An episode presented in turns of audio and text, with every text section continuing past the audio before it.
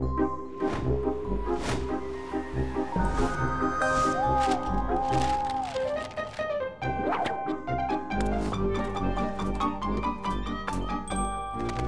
Wegscheider. Da scheiden sich nicht nur die Wege, sondern auch die Geister.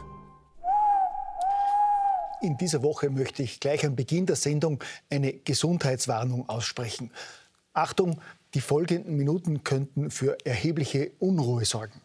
Nach Meinung der WHO, der nationalen Gesundheitsbehörden und insbesondere der garantiert unabhängigen Mainstream-Medien handelt es sich bei diesem Kommentar um gezielte Desinformation und Fake News, deren Konsum auch laut einer aktuellen Empfehlung des Gesundheitsministers für sie schädlich ist und dringend unterbleiben sollte. Halten Sie sich deshalb bitte von abweichenden Meinungen oder gar Argumenten oder Fakten von Corona-Leugnern und Verschwörungsfanatikern fern. Ich persönlich freue mich ja über die Abwechslung. Nach Jahren als rechtspopulistischer Hetzer und Nazi bin ich neuerdings ein Corona-Leugner und Verschwörungstheoretiker. Für elitäre Gutmenschen von heute haben derart abwertende Einordnungen den Vorteil, dass sie für lästige Debatten gar keine Fakten und Argumente mehr brauchen, weil sie damit ja jede Diskussion und Kommunikation mit rechten Hetzern, stupiden Klima- und Corona-Leugnern oder anderen Verschwörungstheoretikern von vornherein verweigern.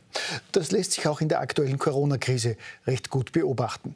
Mit Inseraten und Sonderförderungen bedachte Mainstream-Medien bedanken sich bei ihren großzügigen Spendern damit, kritische Experten und Wissenschaftler als fragwürdige Querulanten darzustellen oder ganz totzuschweigen. Wenn unliebsame Kritik aber doch den Weg ins Internet finden sollte, kann man sie immer noch von den Internet-Multis, die man sonst immer kritisiert, löschen lassen. Sozusagen eine neue Normalität, Zensur anonym auszulagern.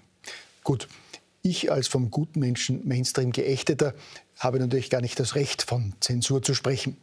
Darüber wollte mich jetzt jedenfalls der weinerliche Herausgeber eines linken Wiener Veranstaltungsfalters belehren, der seit Jahren von gesinnungstreuen Genossen mit üppigen Zuwendungen von Steuergeld am Leben erhalten wird.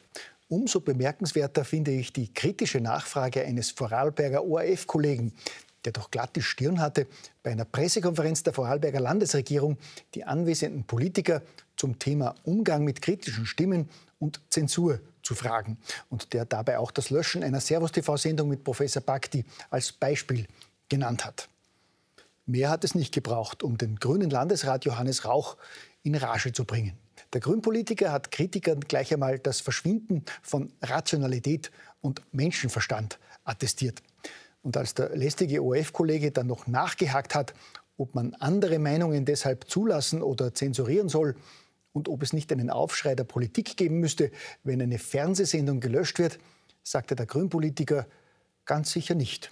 Und wenn Servus TV meint, in, in, in einer Art von Fox News operieren zu müssen, das ist ihr, ihr Thema und ihr Ding. Ja? Das Aber das wäre ich nicht verteidigen.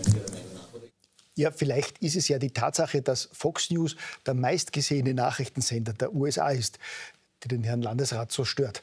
Der Vorwurf, dass es eine Einschränkung der Meinungsfreiheit und Zensur gebe, sei aber eine Unterstellung, die er nicht stehen lasse, hat Johannes Rauch im selben Atemzug gemeint. Um uns dann auch gleich einen Einblick in sein Demokratieverständnis zu geben. Wenn du der Meinung bist, ja, nämlich du Wählerin oder du Wähler, dass das, was wir gemacht haben, falsch war, dann wirst du uns bei der nächsten Wahl abstrafen können. Das ist Demokratie. Ja, das ist Demokratie. Zumindest nach der Vorstellung von Johannes Rauch von den Grünen. Wenn die Bürger alle paar Jahre ein Kreuzerl machen dürfen, muss das an demokratischen Rechten ja wohl reichen.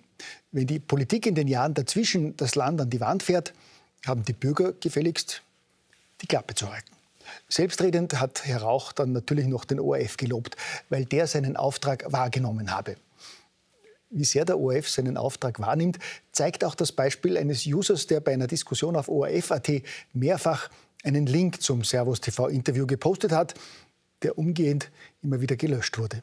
Auf seine Frage, warum seine Beiträge immer wieder verschwinden, hat das ORF.at Community Management wörtlich geantwortet, ORF.at erlaubt in seinen Foren keine Verbreitung von Desinformation, Fake News und dergleichen. Dazu gehört auch die Behauptung, die Covid-19-Pandemie wäre vergleichbar mit einer Grippewelle.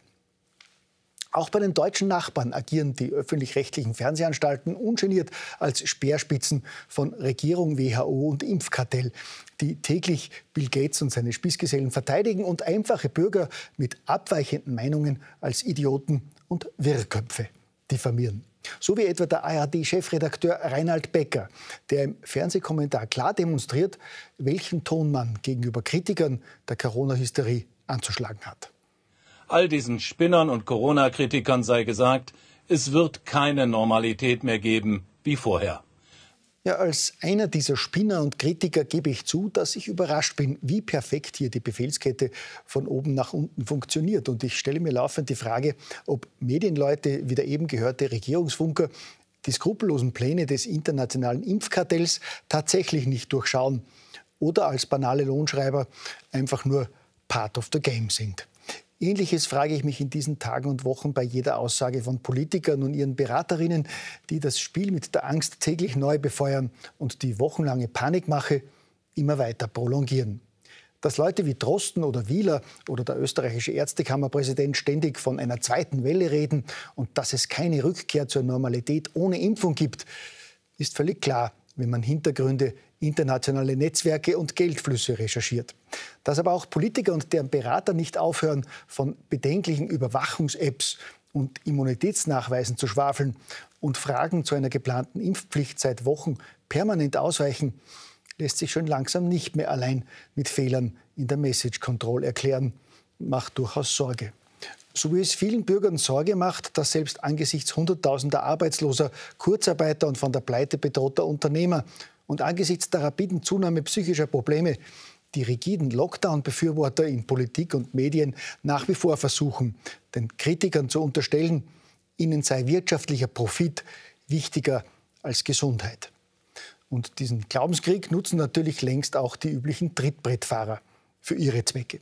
Und da sind nicht nur jene gemeint, die ohne Not Mitarbeiter in Kurzarbeit schicken, es ist auch die Stunde der Vernaderer und Denunzianten, die in den vergangenen Wochen aus ihren Löchern gekrochen sind. Es ist die Stunde der politischen und beamteten Jakobiner, die es offenbar genießen, die Bürger mit ihren obskuren Vorschriften wie Maskenzwang, Kontaktsperren und anderer Verbote zu schikanieren und die auch nach der positiven Entwicklung der vergangenen Wochen noch gar nicht daran denken, die Menschen endlich wieder zu einem normalen Leben zurückkehren zu lassen. Ich glaube, es ist noch nicht vorbei. Gell?